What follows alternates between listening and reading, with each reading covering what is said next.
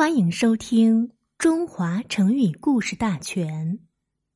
沐猴而冠，示意沐猴，楚人对猕猴的称呼。猴子戴帽子，装成人样，比喻某些人外表装扮的像个人物，本质却并不好，常用来讽刺依权附势、虚有其表的人。出处。汉司马迁《史记·项羽本纪》。项羽进入咸阳城后，在秦皇宫里放了一把大火，大火烧了三天才熄灭。项羽又命令手下屠城。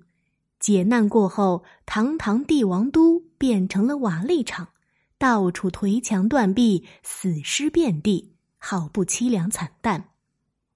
儒者韩生得知消息后，立即面见项羽，劝谏说：“关中控制山河四塞，东有函谷之险，南有武关之固，西有散关，北有萧关，此皆一夫当关，万夫莫开之地。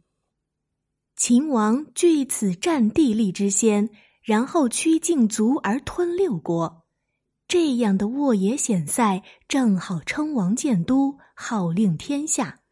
您为什么一把火给烧个精光呢？难道大王不想在这儿建都吗？项羽冷笑一声说：“哼，你一个书呆子，懂什么天下大事？咸阳是秦朝的亡国之都，我怎么会留在这里？”你说的险要根本靠不住，刘邦的人马一路顺利，轻取咸阳，看来险要最终是挡不住精兵悍将的。我取天下靠的就是兵马骁勇，不在乎什么地利。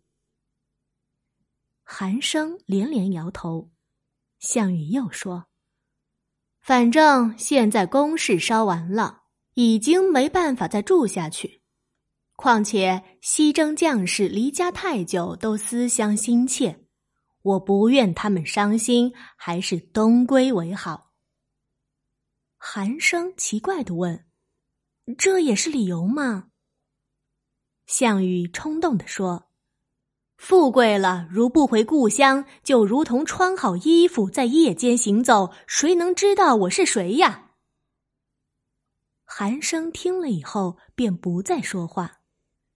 退下来后，他私底下气恼的对别人说：“人说楚国人是穿衣戴帽的猴子，看来半点儿也不错呀。”结果有人呀把这话告诉了项羽，项羽十分生气，就命人把韩生给烹杀了。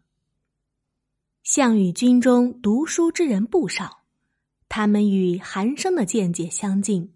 都认为应该以咸阳为都，控制天下，但看到韩生的下场，又见咸阳被焚，知道再行进谏，非但于事无补，说不定还会引来杀身之祸，便缄默不语。最终，项羽为自己一系列的错误决策而吞下了苦果。